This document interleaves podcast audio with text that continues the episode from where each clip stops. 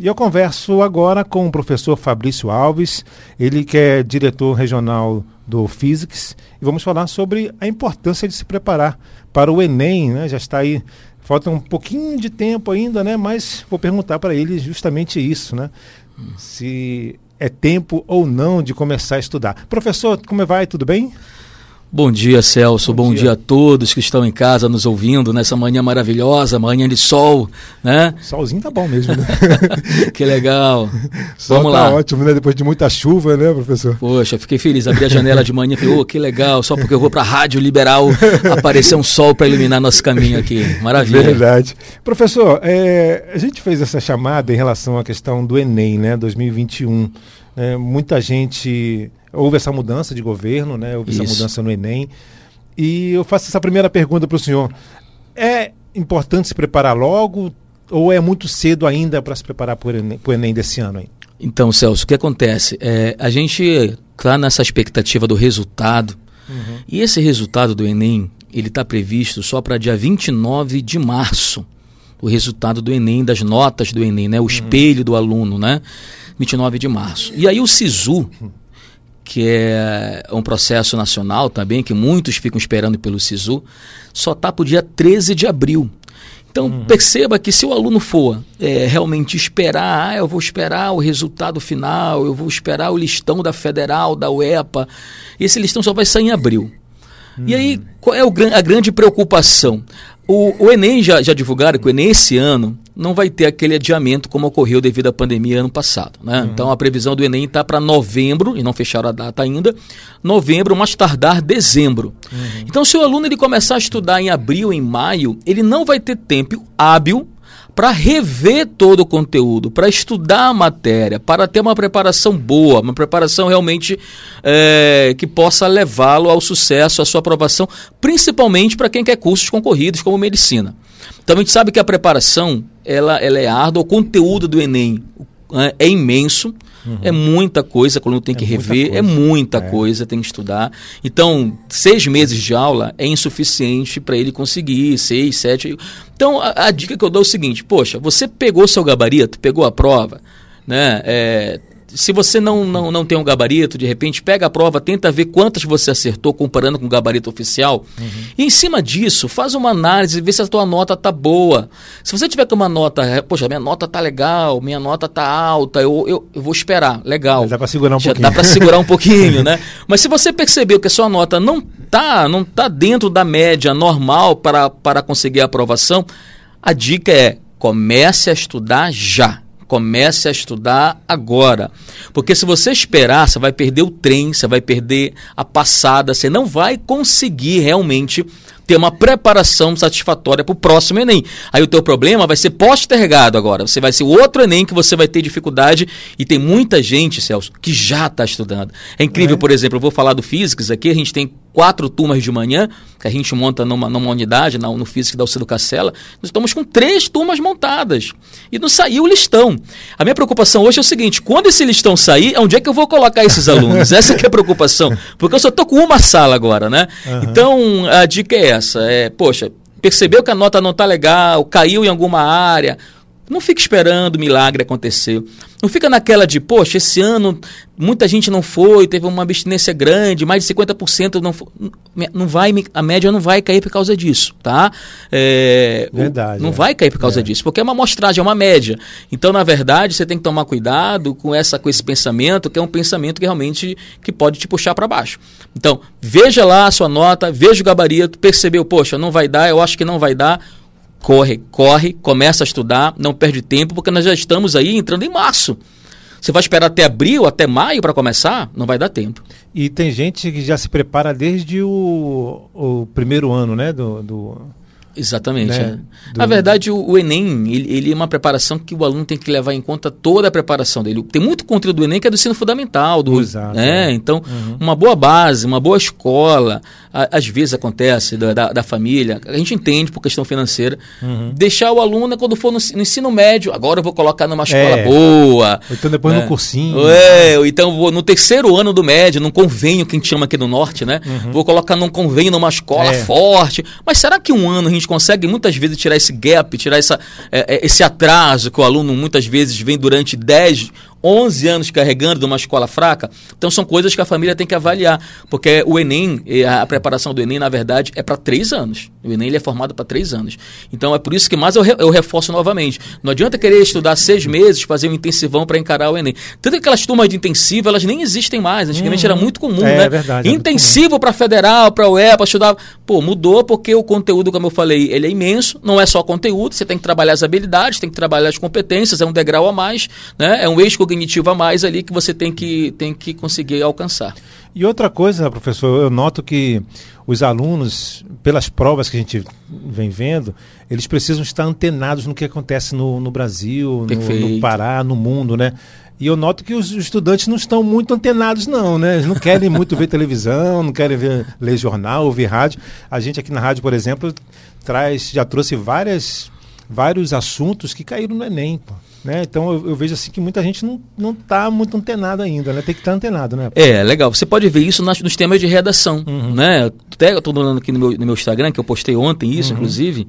E se você quiser seguir aí, é prof.fabrício Alves, eu sempre coloco dicas lá, então... Ah, legal. É, é, por exemplo, aqui, olha, o, a, o, o, Enem impresso, o estigma associado às doenças mentais da sociedade brasileira. Isso é um tema uhum. que agora na pandemia foi muito forte, né? Uhum. Então, várias dicas aí mostraram que o Enem ia correr para esse tema. E aí, muito aluno, o aluno que não tem leitura não sabe o que é estigma. Né? Verdade. Ele fica meio perdido. É, o que, que, é isso aqui, meu Deus, né? É, de, aí depois veio o Enem Digital. O desafio de reduzir as desigualdades entre regiões do Brasil, pô, super tema super atual, falar uhum. da região norte, da é. sudeste, nordeste, né? Esse desafio que é um desafio histórico nosso do Brasil, né? Então envolve geografia, envolve sociologia, envolve, envolve atualidades, né? Então uhum. aquilo que você falou é, é, bem verdade. Então a pessoa que está antenada, é, acompanha canais realmente, canais que são, uh, que, que, que te dão uma credibilidade, que te dá um uhum. suporte, te dá informação é, é, importante realmente o aluno ele estar tá antenado. E muita leitura, né? E, e agora, recentemente, é, essa semana, ontem, né? A falta de empatia nas relações sociais do Brasil. Uhum. Falta de empatia nas relações sociais. Aí, e aí o pessoal tem, tem a ver com, com a, a pessoa do Big Brother. Né? então, é, é, é, tudo acaba somando, né? Eu sempre falo que o aluno, o aluno, o vestibulando, o aluno, ele não tem que ficar também numa, numa cápsula. Uhum. Eu falei, inclusive, eu entrei ontem nas salas e falei, você não tem que ficar 12 horas no teu quarto estudando, não é isso isso. Exatamente. Você tem que ter é, é, um equilíbrio. Você tem que ter seu horário de estudo, você tem que ter seu horário da saúde, seu horário do ócio, uhum, por que não? É importante. É importante. Ao invés de você ficar toda hora, 15, 15 minutos, olhando o celular, Instagram, cara, tira um horário. Vou pegar aqueles 7 às 8 da noite, vou tirar uma hora para eu, eu atualizar, para eu responder meus amigos, para eu brincar. Olha, tem jogo do Leão hoje, né? uhum. né? Então, isso é importante. Eu acho que é, é, o aluno ele tem que ter um equilíbrio, porque a saúde mental é tudo. Né? Nada de ficar fazendo virada, nada de perder noite de sono, porque você não vai conseguir render, você não vai conseguir absorver o conteúdo, você vai cair de produtividade. E aquilo que eu sempre falo, o Enem, ele não é uma prova de 100 metros, ele é uma maratona, cara. Então você, é aquilo que eu falei, você tem que se preparar desde já, num ritmo adequado e com equilíbrio. Não tenta chegar, vou estudar os três últimos meses, que nem um louco. Você não vai conseguir absorver, você vai ficar doente, você vai ficar estressado e não vai ter produtividade no dia da prova. Verdade. Professor, são várias perguntas aqui, eu vou até anotar aqui para eu não, não me perder. Uhum. É, tem várias perguntas, mas vão surgindo outras, né? Você vai uhum. falando e a gente vai, vai, vai surgindo outras também. Em relação a essa questão da modernidade, né? A gente nota que os colégios, os cursinhos, eles tem que se modernizar para poder atingir essa, essa clientela nova, vamos dizer, né? Esses, esses alunos novos que agora é, é, uma outra geração, né? Vamos dizer assim, né? Diferente daquelas outras do meu tempo, por exemplo, quando eu passei no vestibular. Exatamente. Né? Já era o início das redes sociais e tudo mais, mas hoje em dia é bem mais, né? Para atrair, por exemplo, um, a, a, atenção do jovem, uhum. o professor tem que se virar, né? Com certeza. Você falou uma coisa muito importante. A, a questão da pandemia, ela acelerou essa mudança aí, eu coloco em uns 10 anos. Exato. Uma mudança que já estava acontecendo, já estava ocorrendo. Né? A gente fala que é uma evolução ainda não é o que a gente pretende no futuro, não é algo disruptivo, não, não virou a chave 360 graus, uhum. porque existem, por exemplo, já, já países onde já ensino, por exemplo, obrigatório de tecnologia, de programação, de robótica, já é grade curricular, uhum. né? É, soft skills, né, as competências socioemocionais. Uh, a gente tem que chegar nesse nível, uh, mas esse tem que partir também do MEC, né, de alterar, alterar a grade, bom, isso é uma discussão mais ampla. Mas as escolas, elas vêm sim se, se atualizando, se preparando, e essa pandemia acelerou muito. Uma das coisas que aconteceu, que vai ficar esse legado, é o ensino híbrido. Né? Uhum. É um ensino híbrido, sem dúvida nenhuma. Eu, eu, penso assim que mesmo após essa pandemia toda, é, muitos alunos gostaram da, da, do híbrido. Por exemplo, a gente colocou em todas as nossas salas, todas as salas, tem câmeras. Câmeras, microfones e computadores em todas as salas. O aluno de casa, ele, ele interage com a sala de aula. Ele está ouvindo, ele está vendo ao vivo a aula. Tem um grupo que está em sala e tem um grupo que está online. Hum. Né? Então a gente sabe que é, existem famílias que ainda querem que o filho fique online por uma uhum. questão de segurança, né? Uhum. E outras que já querem que o filho esteja presencialmente. E é engraçado, é engraçado que, que essa, essa mudança, claro, tem alguns alunos que prefere o presencial. Mas uhum. eu já percebo, a gente já percebe que uma grande quantidade já gosta, já, gosta, já se adaptou online. Uhum. E isso principalmente no ensino médio. Eu sei que para o fundamental, para o infantil é bem mais difícil, né? a criança, dá, né? a criança não consegue ficar muito é. tempo na frente da tela.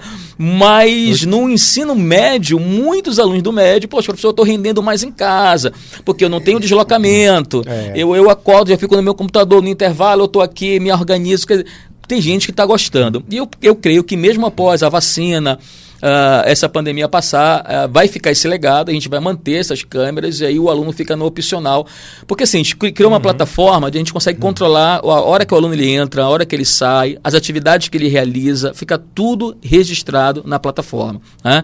Então essa nossa plataforma realmente ela foi um grande marco para a gente, um grande diferencial uh, que ajudou bastante nessa, na superação desse momento de crise aí.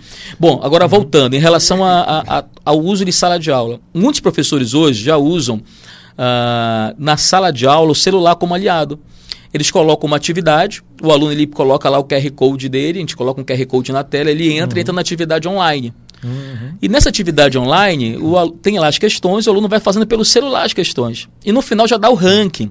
Já Olha dá quem foi o primeiro, quem, no final da aula. Olha, fulano acertou mais, aí tem aquela brincadeira, dá um prêmiozinho. Uhum. Então, e o professor consegue também acompanhar como é na hora ali, né, em momento real ali, como é que está a evolução da turma.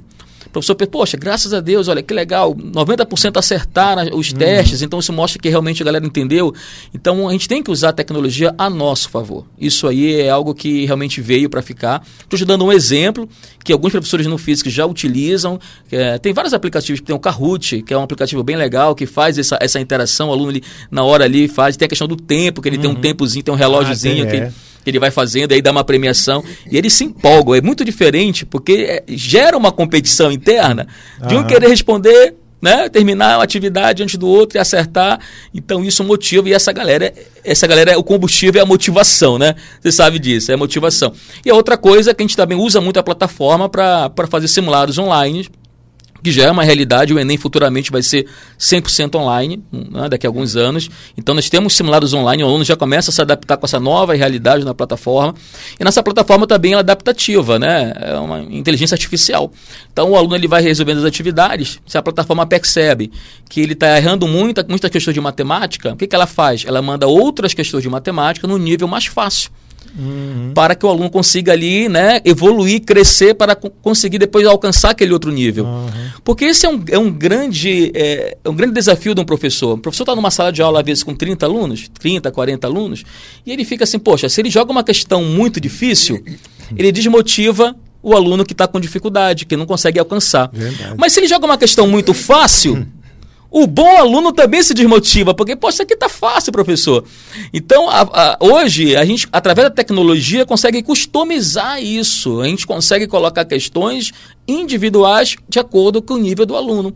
Né? Então, se o João entra para fazer atividade de física na plataforma e o João ele tem uma facilidade maior em física, as questões vão começar a crescer rapidamente o nível de dificuldade. Já se o, o Pedro entra ele, e ele tem dificuldade, as questões são mais básicas, mas ele também vai evoluindo. Uhum. Então, eu consigo, dessa maneira, alcançar todos, abraçar todos. Agora, professor Fabrício, em relação a essa questão dos professores, né, você falou é, eles vão ter que estar também antenados, né? Não só o, os alunos, lógico, né? Que já parece que já nascem sabendo mexer no celular, mas os professores também precisam é, de uma reciclagem, né? Eles, eles, são reciclados, como é que é feito isso? É, a gente fez muito treinamento no passado, uhum. online, né? A gente tem a nossa plataforma do A Mais, tem uma galera lá que é, trabalha só com tecnologia, né? Com TI, e a gente fez plataforma, como acessar a plataforma, ferramentas digitais. Muitos professores já são certificados pelo Google for Education, nós fizemos essa parceria. Então, tudo isso acaba realmente é, é, é, motivando. E sabe o que aconteceu? A gente percebeu que quando ocorreu, ah, as, aulas, as aulas foram ano passado suspensas com lockdown em, em março, se eu não estou enganado, né? É, as aulas presenciais. E dois dias depois a gente já estava no online. Uhum. E a gente pegou esses dois dias aí e aqueles professores que tinham realmente dificuldade em acessar a plataforma, em gravar um vídeo, fizemos treinamento. É, colocamos um plantão lá na escola. Olha, quem está com dificuldade, vem aqui, a gente vai ensinar como é que entra na plataforma, como é que grava. Ah, até emprestamos alguns computadores para alguns professores, pegamos os computadores que nós temos notebooks lá e entregamos uhum. para professores. Tudo, tudo em prol do, do, professor conseguir se atualizar e conseguir transmitir as aulas. E realmente a gente conseguiu. Porque foi, uma, uma foi um, um, ano atípico, né? Vamos dizer assim. É. Né? Então, muitos professores ainda não estavam adaptados, adaptados é. nessa essa questão. No, na prefeitura de Belém, parece que houve até demissão de professores que não quiseram dar aula através da, da, da, internet uhum. e tudo mais, né? Não, não se adaptaram bem e tudo mais, né? Então, o mercado de trabalho vem mudando, né, professor? Realmente, os professores agora, eles tem que saber mexer em vários instrumentos, né? principalmente redes sociais. Tudo. É verdade. A gente teve uma adesão muito boa dos professores. Eu não lembro agora, não, não acho que não teve nenhum caso não de um professor que realmente não conseguiu se adequar. Claro, alguns demoraram um pouquinho mais, mas conseguiram. Né? Teve professor que me ligou, pô, Fabrício, eu não sei mexer com, com, com, com, isso, cara. A gente vai aí, vou mandar um técnico aí com você te ajudar. Então, é, é, conseguimos. Alguns viraram até youtubers, tem até, é, montou até canal. Tem uns quatro que montaram até curso já online online aí que o pois aluno é, paga né? e entra. para você ver como realmente aconteceu essa, essa evolução. Né? A gente tem até um professor que ele tem é, é, é professor digital, que ele montou uma plataforma para ensinar outros professores também. Então, fica um legado, fica um aprendizado e a gente está muito feliz em, realmente, realmente com, essa, com essa mudança. E assim, a tecnologia ela veio para tudo, né? Não apenas na área educacional para professor, mas em todos os ramos. Se hoje, se você não entender um pouquinho de tecnologia, você vai ficar para trás. Verdade, vai ficar para trás mesmo. É. São 10h29, Nina, a gente vai para o intervalo, já já a gente volta com o professor Fabrício Alves, falando a respeito exatamente dessa questão do Enem, da preparação, né? ele que é diretor regional do Physics. Estou conversando com o professor Fabrício Alves, diretor regional do Physics. Ele que está falando aqui a respeito da importância de se preparar para o Enem, né? Você que é aluno, né, e está estudando aí, já continua estudando, na verdade, né? Sabe. Tem gente que sabe, né, professor, que não passou, né? É tem verdade. gente que olha assim o Enem e já sei que eu vou ter que estudar de novo. Então já começa logo, porque perder tempo, né? Não dá para perder não tempo, dá, não. Né? Aquela pessoa que tem mais, por exemplo, já estudou ano passado, uhum. não passou, ela tem que mudar o jeito dela de estudar? O que será que aconteceu assim que ela não passou? É, a gente tem que fazer uma avaliação, né? Uhum. Se depende, vamos lá. Se o aluno ele perceber que a nota dele melhorou, ah, vamos lá, eu tirei ano passado 750, minha média final. Uhum. Esse ano a minha média foi para 790. Você não está no caminho errado, você está no caminho certo. Uhum. Você evoluiu aí uma boa quantidade, né? É. Claro que de repente para medicina, que você precisa de 843, 840, 850 essa média, você tá, vai ter que aumentar, claro, a sua nota. Mas é, o aluno percebeu que ele houve uma evolução, ele também tem que ter calma. Porque muitas vezes, como eu falei, é um gap de estar tá recuperando alguma lacuna, problemas de formação do ensino, lá no ensino básico dele, do, do fundamental, do médio, e está evoluindo. Então, agora, se o aluno percebeu que a nota diminuiu, poxa, eu tirei ano passado 800, esse ano veio 720, aí ele tem que fazer uma avaliação. Será que o que, que eu fiz de errado? Né? Será que não está na hora de mudar a minha metodologia? Será que não está na hora de mudar o meu cursinho? Será que não está na hora de fazer alguma mudança? Então, é, né, realmente cria-se um, um, problema aí. Ele tem uhum. que avaliar isso. Ah, o, o, Enem ele segue algum padrão assim? Vocês repararam assim em questão da, da, das questões? Ou houve uma mudança com o governo Bolsonaro? Né? Porque antes era uma, é um tipo de questões, uhum. agora são outras. Vocês avaliaram isso também? Assim? É, o que que, exemplo, na prova de. Eu não sei se a questão foi a questão do Bolsonaro, se foi a questão da pandemia, enfim, mas eu vou falar aqui um pouquinho das, das provas de, de física, de química, que uhum. eu, eu, escutei né, com os colegas, com professores de física, eu sou professor de física, também avaliei. Uhum. A prova de física veio relativamente mais fácil. Né? As provas vieram te, uh, tecnicamente mais fáceis, uhum. uh, menos aquele cálculo mais pesado, mais um conceito, mais teoria. Uh, mas não quer dizer que a prova para o aluno seja mais fácil. Depende muito de como o aluno estudou. Uma Exatamente. coisa é o professor avaliar, é. outra coisa é o aluno. Né? Uh, e se o aluno não, não estudar, qualquer prova que você coloque vai se tornar difícil, é né? Esse é um problema. Agora, um outro ponto, que já em relação à sociologia, história, uhum. é que aquelas questões que falavam mais de ditadura, aquelas questões mais polêmicas, realmente uhum. o Enem está evitando, ele não está colocando. Uhum. Então, não houve essa abordagem de ditadura, de, né? Uh, a gente percebe que houve essa mudança na parte de, de humanas. Porque o, há questões, eh, tem questões que são bem parecidas né, com anteriores, né? Às vezes, não sei se é preguiça lá do cara que faz, né? não, é, é, é importante, é, eu digo assim, é obrigação do aluno resolver pelo menos os cinco últimos Enems, né? Então ele tem que pegar é, na casa dele, baixar na internet isso e resolver as questões, resolver, porque realmente muitas vezes vem, vem coisa muito parecida. Vem, é, vem muito parecida. Vem, vem parecida, tá? Muda aqui, muda ali. É, é, o Enem tem uma banca, né? Tem uma, uma seleção de questões né? É, mas às vezes acontece de um professor elaborar uma questão parecida com a outra, às vezes acontece isso. Então é importante que o aluno pegue essas questões anteriores do Enem, refaça como simulado, como teste para avaliar. Eu digo é um pré-requisito. Você tem que ir. Além disso, tem que treinar o tempo. Porque um grande problema do aluno hoje é o tempo. Tem gente que não consegue finalizar a prova, leva muito tempo. Eu sempre falo assim: você pega uma prova, você tem que começar a resolver as questões que você já sabe. É, uhum. Normalmente são aquelas questões mais fáceis, você ganha tempo. Se você entrar numa questão e perceber que você vai levar ali mais tempo do que mais do que três minutos, que é uma média que a gente coloca aí para cada questão, é importante que o aluno já pule aquela questão vá para outra. Tá? Depois, se der tempo, ele volta. Porque ele pode, o que, que pode acontecer? Ele pode estar preso numa questão difícil e deixar de resolver lá na frente uma questão fácil. É, é verdade. Né? E aí ele é penalizado porque, pelo que a gente chama de TRI, que é Teoria de Resposta ao Item. Não adianta você acertar as difíceis e errar as fáceis, fica incoerente. E aí o Enem interpreta que você chutou aquela questão. Hum. Então o teu ponto vai lá para baixo. Então o importante é você acertar as fáceis e né? Se possível, as difíceis, mas se for para errar, erre a difícil.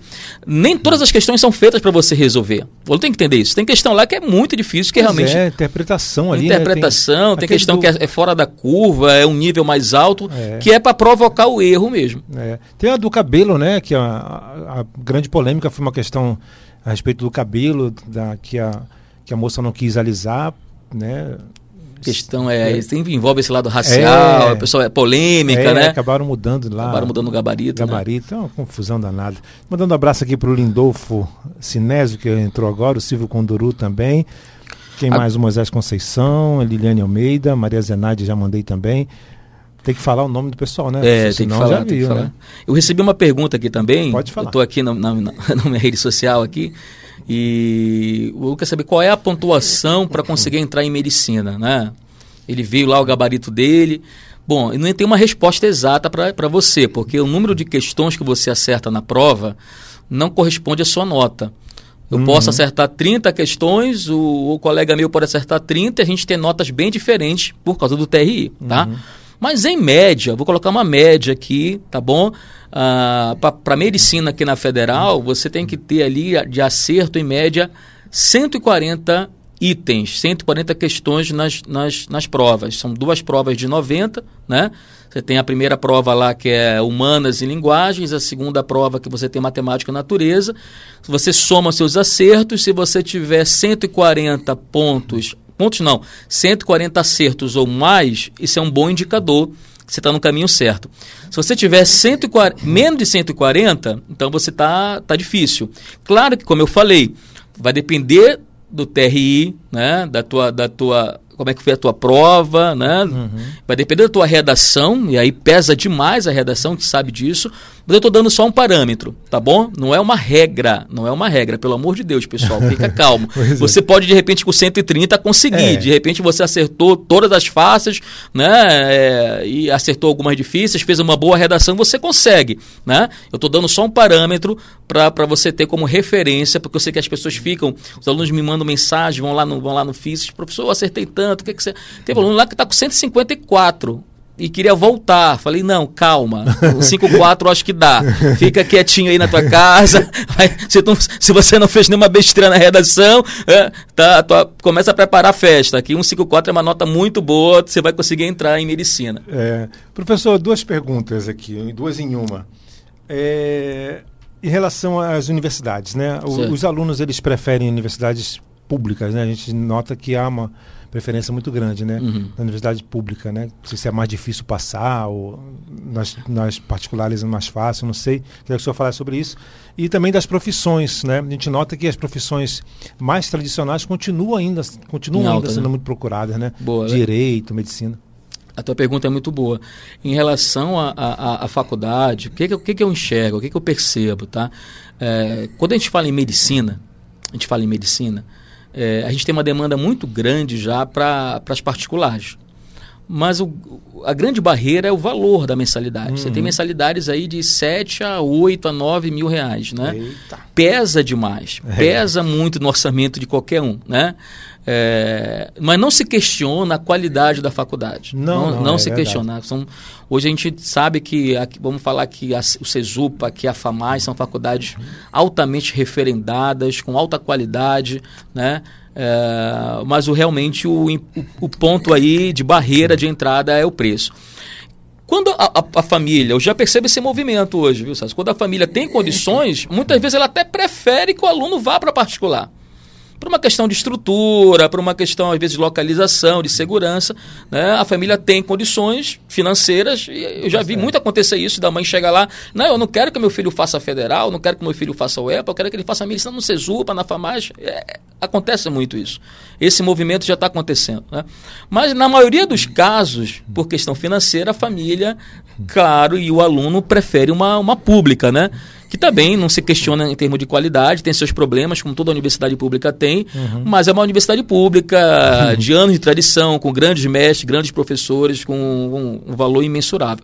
É. Então, a, a, pública ainda tem seu peso, tem seu valor, né? mas fica esse ponto de atenção que quando a família realmente, algumas famílias já que têm condições, elas muitas vezes preferem uma, uma, uma faculdade particular. Né? Uhum. E aí isso não vale só para medicina, não. Isso vale para direito, isso vale para odonto, isso vale para outros cursos, tem cursos mais acessíveis que aí fica mais fácil para a família conseguir. Em relação à concorrência, ambas são, são bem difíceis, mas realmente a concorrência ainda para entrar numa universidade particular ou para entrar numa, numa universidade pública, pública né? ela, é, ela é bem mais alta, tá? É bem mais difícil. Mas a medicina e direito são os mais procurados? Sim? Exatamente. Hoje a gente tem esses cursos, são cursos tradicionais, né? Medicina, direito. Só que a gente já começa a perceber uma mudança no mercado. Hoje, ainda há pouco a gente estava falando sobre tecnologia, né? Uhum. Com a questão da tecnologia, com a questão da inteligência artificial, uh, novos cursos estão tendem a aparecer no mercado. Uhum. Né? A gente, a gente sabe que o mundo ele está nesse vulca, né? nesse mundo louco, nessa mudança rápida, né? nesse tsunami que está acontecendo de informação, que você hoje estuda um conteúdo, daqui a quatro anos esse conteúdo já está defasado, já é uma nova metodologia. Quando você começa a aprender uma, um programa que de repente já vem atualização, tu tem que reaprender, porque aquilo que você aprendeu já não serve mais. Verdade. Então a tecnologia ela avança de forma muito rápida. Um dia desse eu encontrei um, um aluno meu, um ex-aluno que já está formado, e ele, e ele é, fez fez residência nessa parte de radiografia, raio-x, imagem, né?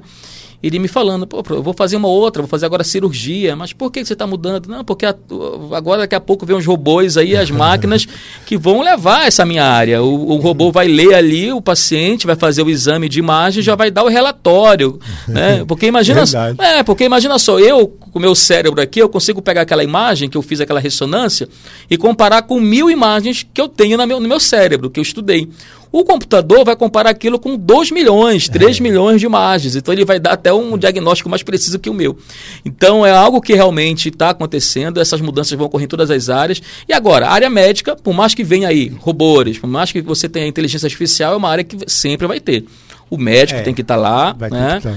A questão do advogado também, hoje, hoje existem várias, vários ramos do direito, né? o direito cada vez mais vai vai entrando em vários nichos aí, então é uma área que está sempre né, em ascensão, então, e é uma área tradicional, né? Uhum. É uma área tradicional, né? engenharias e outros cursos que logo, logo né, estão chegando por aí. Aqui, aqui no Brasil, aqui em Belém, ainda está muito, muito incipiente isso, esse movimento de novos, novas faculdades, mas quando você vai para outros países, existem cursos que você nem imagina, que envolvem tecnologia, que envolvem programação, que envolvem robótica, né, que são os cursos do futuro. É. Você imagina, por exemplo, quando a gente fala em mecânico de carro, o que, que você imagina quando a gente fala em mecânico de carro? Você é. imagina um cara de macacão, todo sujo, todo sujo né, macacão. Agora imagina um mecânico de carro daqui a 10 anos anos onde o carro ele vai ser totalmente autônomo, ele vai, vai ser um computador sobre quatro rodas. Esse mecânico tem que saber de robótica, de informática, de tecnologia, de física, é, não é? Então ele verdade. vai ter um mega de um salário e vai ser altamente capacitado.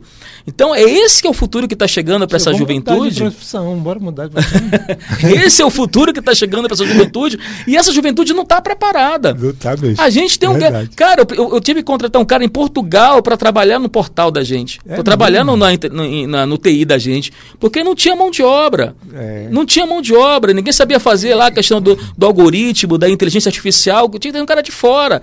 Então isso mostra que a gente ainda vai sofrer, vai sofrer muito. Que quando chegar essa tecnologia, a gente não vai ter quem operar e quem né, fazer a manutenção nisso. Então são áreas novas que estão acontecendo, estão surgindo. Você vê, por exemplo, aí o Google e a, a Apple, que você não precisa nem ter curso superior para entrar mais lá.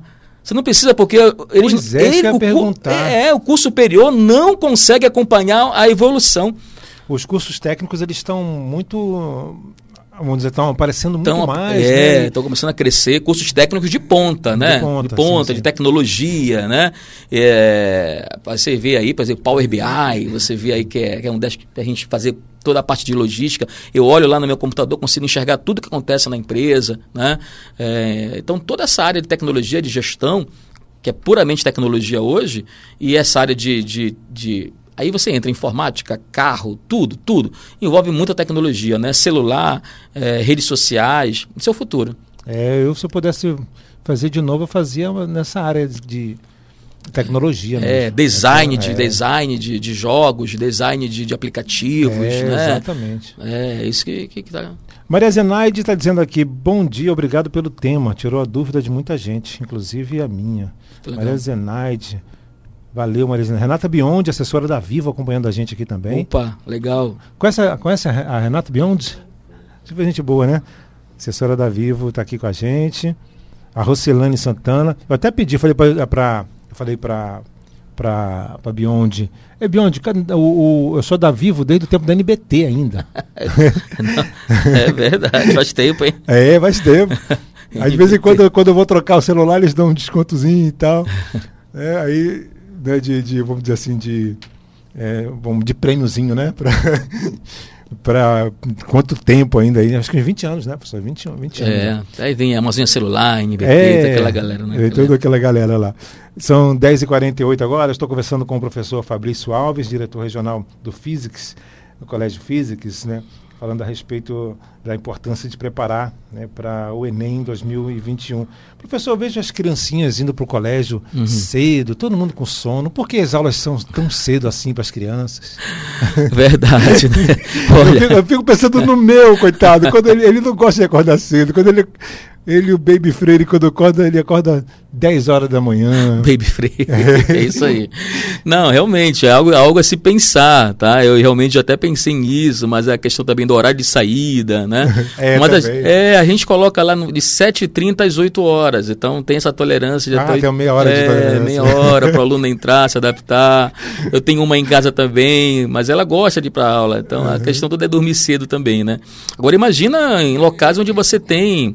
É, é, o inverno rigoroso, né? uhum. né? Com, com é. neve, com frio, aí é, fica bem mais crítico, né? Fica complicado. Nós temos a sorte que no máximo é amanhecer chovendo, né? Aquela garoazinha, é. né? Verdade. Professor, outra dúvida que eu tenho aqui, que na época surgiu essa informação, não sei se o senhor pode falar a respeito.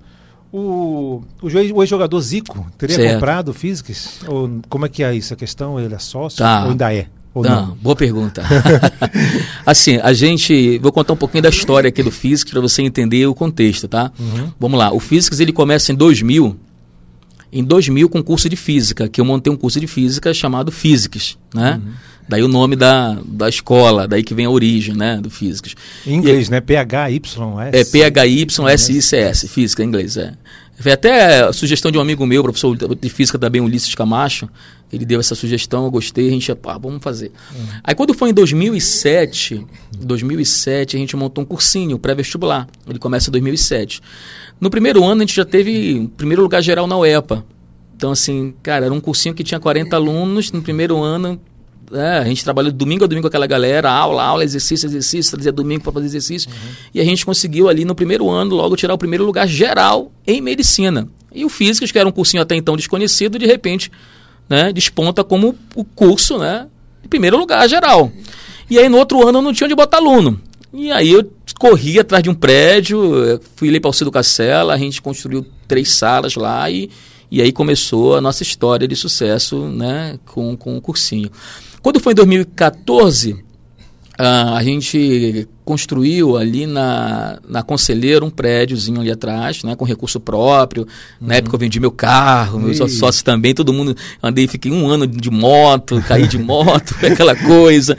Mas a gente deu um jeito, cara, vamos fazer bora. Todo mundo louco, né? Não tem o que perder, não tem nada, né? É. Então vamos lá, vamos meter a cara. E a gente construiu o prédio e no primeiro ano, cara lotou. Eu tive que mandar aluno embora. Eita. É, a gente montou duas turmas de primeiro ano, duas de segundo e duas de terceiro ano. Montamos só o médio no primeiro ano. E foi um sucesso. E abrimos também na Cidade Nova um cursinho, que também bombou na Cidade Nova. Tá? É, não, é, não é onde está hoje, é um prédio antigo que a gente tinha era, lá. Era, uh, é CN17. hoje é perto do Formosa, né? É, naquela rua ali, exatamente, lá para trás, né? E, e aí o que acontece? Curso bombou, 2000, isso foi 2014, 2015, 2016, só crescendo, crescendo, crescendo, aumentando turmas, pegando um prédio do lado, expandindo, crescendo, expandindo. Assim, a gente sempre teve essa cabeça de crescimento. Então, todo o lucro que sobrava da empresa, ninguém. É, éramos quatro sócios na época, ninguém, ah, vamos pegar, vamos dividir. Não, vamos reinvestir. É, né? né? Então, cada um tirava o seu saláriozinho ali e o resto a gente botava de volta. Bora fazer isso crescer. Vamos lá. Ah, sobrou tanto, deu um lucro, pô, maravilha. Vamos, vamos pegar um prédio do lado, vamos construir mais uma sala, vamos investir em tecnologia, vamos melhorar isso, vamos melhorar aquilo. E todo o lucro voltava para a empresa, porque a gente sabia que uma hora aquilo ia decolar mais ainda. Se a gente começasse a sangrar naquela hora, o negócio ia estagnar, ia parar. E como a gente não tinha empréstimo, não tinha nada de. a gente precisava do próprio fluxo de caixa para gerar, gerar gerar um investimento ali, que seria um tipo de um CAPEX para a gente, né? Uhum. E aí foi crescendo. Bom, quando foi em 2017, a gente começou a ser é, sondado por um grupo de educação. Vários grupos no Brasil procuraram, o mercado ele está consolidando. O que, que é isso? Por exemplo, você lembra que antigamente tinha um supermercado A, supermercado B, a farmácia do João, a farmácia do Pedro. As farmácias hoje são, são grandes redes. redes é. Né? As redes com capital foram comprando as farmáciazinhas pequenas e foram é, profissionalizando, foram melhorando, foram crescendo. Hoje vocês têm farmácias que são mega lojas, né? Uhum, Antigamente era uma Vende portinha tudo, que né? você entrava e, e, é uma portinha Agora... que você. Hoje as farmácias são mega lojas, é o capital entrando e é melhorando, aperfeiçoando, é o, é o mundo moderno. Isso aconteceu em hotéis, isso aconteceu em farmácias, isso aconteceu no ensino superior, né? Uhum. E esse movimento começou a acontecer no ensino básico. Uh, você tem no, no, no, no, Brasil vários players que trabalham com isso, né? Você tem aí a, a, Somos, você tem aí o Eleva, você tem a Rede Inspira, você tem vários, vários players que trabalham com o ensino básico consolidando. Bom, e uma dessas propostas me interessou muito, que, que foi de um, de um grande executivo, que é o André Aguiar, é, ele mostrou, Fabrício, a gente está montando uma, um projeto de criar, de montar escolas no Brasil todo. Você quer ser meu sócio nesse projeto? Né? Porque aí sim, eu, porque as outras queriam comprar o Físicos, assim, vamos comprar e não. Ah, tá, é, e aí não, falei, cara, eu não quero vender. Virar funcionário, né? É, eu sou muito, eu sou muito novo, né? Eu, não tenho, eu sou muito novo, eu tenho muito gás para é, dar. É, eu, os meus sócios ali todos, e aí, e aí surgiu essa proposta da gente entrar como sócio né, nessa rede, um percentual, E, e aí eu, nós, nós aceitamos, eu e meus sócios todos aceitamos, e a gente entrou como sócio na Rede Inspira. E um dos investidores da Rede Inspira era o Zico, realmente uhum. era o Zico, né? Era o Zico. Mas aí depois o Zico, por questão de calendário, de agenda, o Zico tá no, estava no Japão, não sei se ainda está lá, mas está tá, uhum. treinando lá, é treinador, né? E a gente, eu fui, na, fui à casa do Zico, almoçamos lá, passeamos, fomos ver o jogo do Flamengo, foi bem legal. Ele veio em Belém aqui duas vezes, uhum. conheceu físicos, passeou, foi legal, foi muito bom, foi muito legal, uma pessoa muito a gente conhece o Zico, né, cara? Então, uhum. eu sou flamenguista, né? Eu sou botafoguense. Ah, tudo bem, mãe. Vai ter vai ter Remo e Botafogo, é, né? Vamos ver se é legal. E aí o Zico depois, por questão de agenda, pediu para sair da sociedade. Tudo bem, a gente fez o pagamento e fizemos o pagamento do valor dele e saiu. Uhum. Então não ficou nada, não ficou problema nenhum, né? Resquício nenhum. E, o, e a Inspira hoje, a gente, junto com o Físicos com a Rede Inspira, nós estamos com mais de 50 escolas, quase 60 escolas em todo o Brasil. E o Físico foi a primeira escola, foi o fundador da Rede Inspira também. Ah, interessante. Então nós temos escolas em Natal, nós temos escolas em São Paulo, temos escola no Rio Grande do Sul, temos escola no Paraná, temos escola em, em, em João Pessoa, temos escolas. Estamos ah, fechando aqui em Manaus agora também, né? temos em Goiânia, fechando em Goiânia também escolas.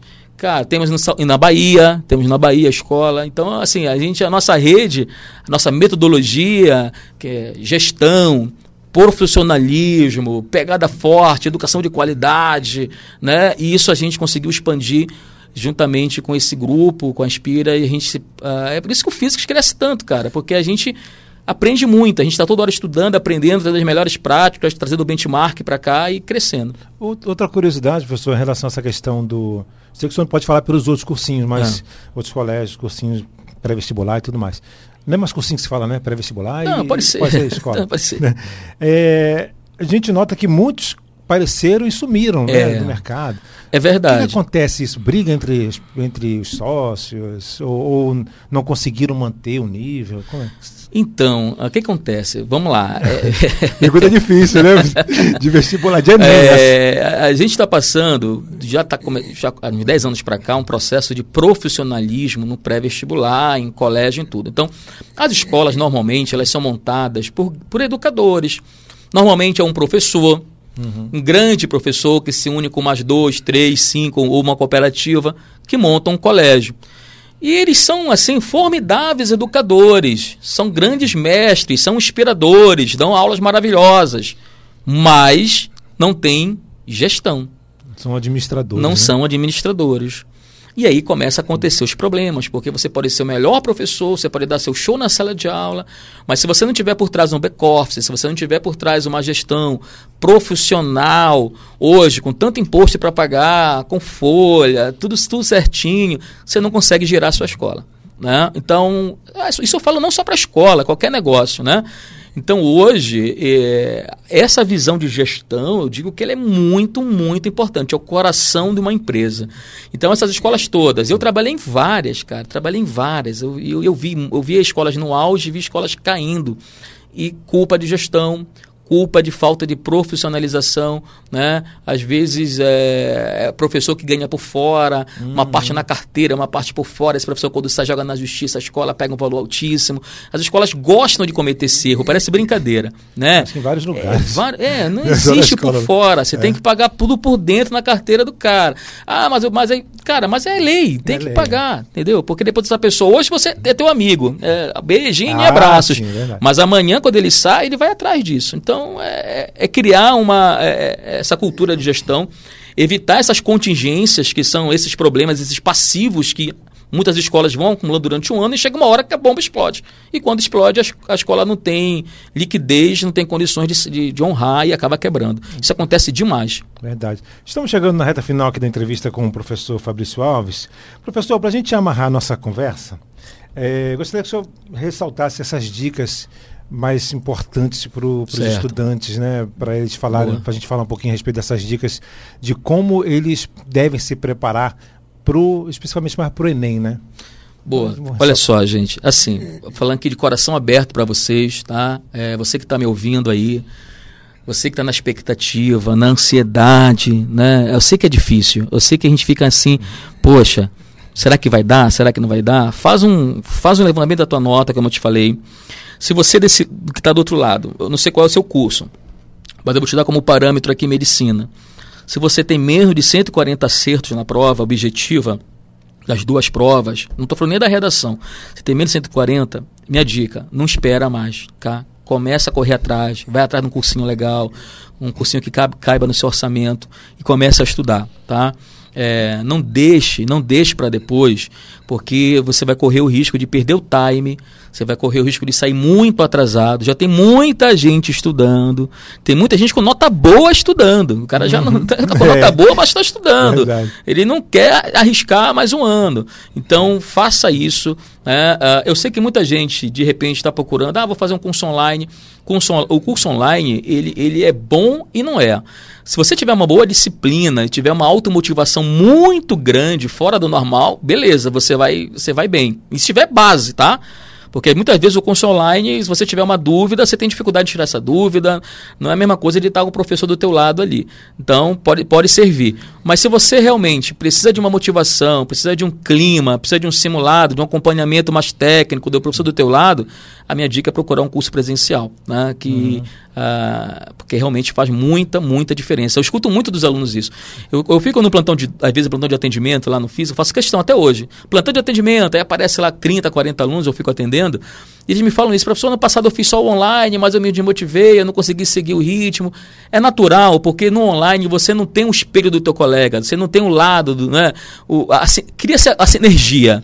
Uhum. Você ter o teu colega barra concorrente do lado é uma motivação, né? Porque você olha para ele, pô, o cara tá acertando, eu tenho que melhorar, né? Você tem pessoas que estão passando a, a, tua, a mesma dificuldade que você está passando, né? E aí você acaba crescendo. Então, procure um cursinho, não deixe para depois, a nota não tá legal, não tá garantia de que você vai ser aprovado, não espera, corre, corre atrás dos teus sonhos, porque a gente consegue sim. Você tem potencial para isso. Confie em você em primeiro lugar. Confie que você pode. E assim, cara, se não deu esse ano, não baixa a cabeça. Não baixa a cabeça. É... Grandes sonhos não são fáceis de acontecer. Demoram, demoram. Né? Eu, eu construí aí o Physics aí, são 20 anos, 22 anos na estrada trabalhando. Né? Não era uma hora para outra que a gente constrói. Eu converso com os alunos, tem aluno que levou 5, 6 anos para passar em medicina e hoje ele fala fazia tudo de novo. Porque é muito fácil você passar em qualquer curso. Eu sei que tem gente que tem nota para passar em qualquer curso aí, colocar vai passar. Mas é esse curso que você quer? Você vai passar só para dizer que você vai passar? Você vai passar só para dar uma satisfação para sua família, para o seu amigo, para dizer, ah, eu passei? Será que vale a pena esse orgulho besta? Eu acho que não vale, cara. Você tem que correr atrás do teu sonho. Se não é o curso que você quer, não adianta você se matricular, não adianta você entrar, porque você vai largar. Você vai largar daqui a um, dois anos, você vai largar, você não vai aguentar.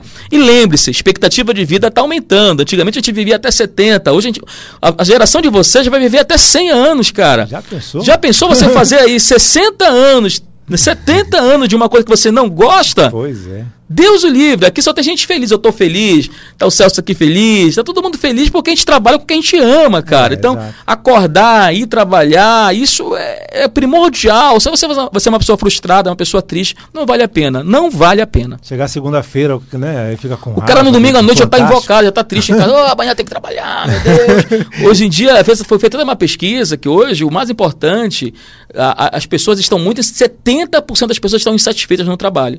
70% e não é por causa do salário. É porque estão fazendo algo que não gostam. Não gosta, Você acredita né? nisso? Verdade. Uma pesquisa saiu recente essa pesquisa agora, 70% estão infelizes. Não seja uma pessoa infeliz. Corra atrás do seu sonho. Professor, muito obrigado pelas suas entrevistas, a sua entrevista aqui, suas dicas aí para essa questão do vestibular, para o Enem, né? Muito importante. Os ouvintes já falaram aqui, realmente são dicas importantíssimas. Como é que o pessoal pode achar o senhor na rede, nas redes sociais? O senhor falou a respeito do Instagram, não foi? Vamos lá, Instagram do professor Fabri, Fabrício Alves, tá? Fabrício Alves. Entra lá, siga, porque a gente está sempre colocando informação, concurso de bolsa, teste de seleção, promoção, dicas de física, dicas de Enem em geral, tá? Me siga lá e a gente junto. E o que você precisar, cara, pode ir lá no direct também mandar mensagem para mim. Fabrício, me ajuda, eu quero estudar, papapá, a gente está aí para ajudar, tá? Eu sei que tem muita gente passando dificuldade, esse ano foi difícil. E o que for possível, tiver ao meu alcance, eu vou te ajudar, tá bom? Siga lá e me manda uma mensagem. Legal. Um São 11 horas e 4 minutos. Conversamos com o professor Fabrício Alves, diretor regional do Colégio Físicas. Falamos sobre a importância né, de se preparar desde já para o Enem 2021.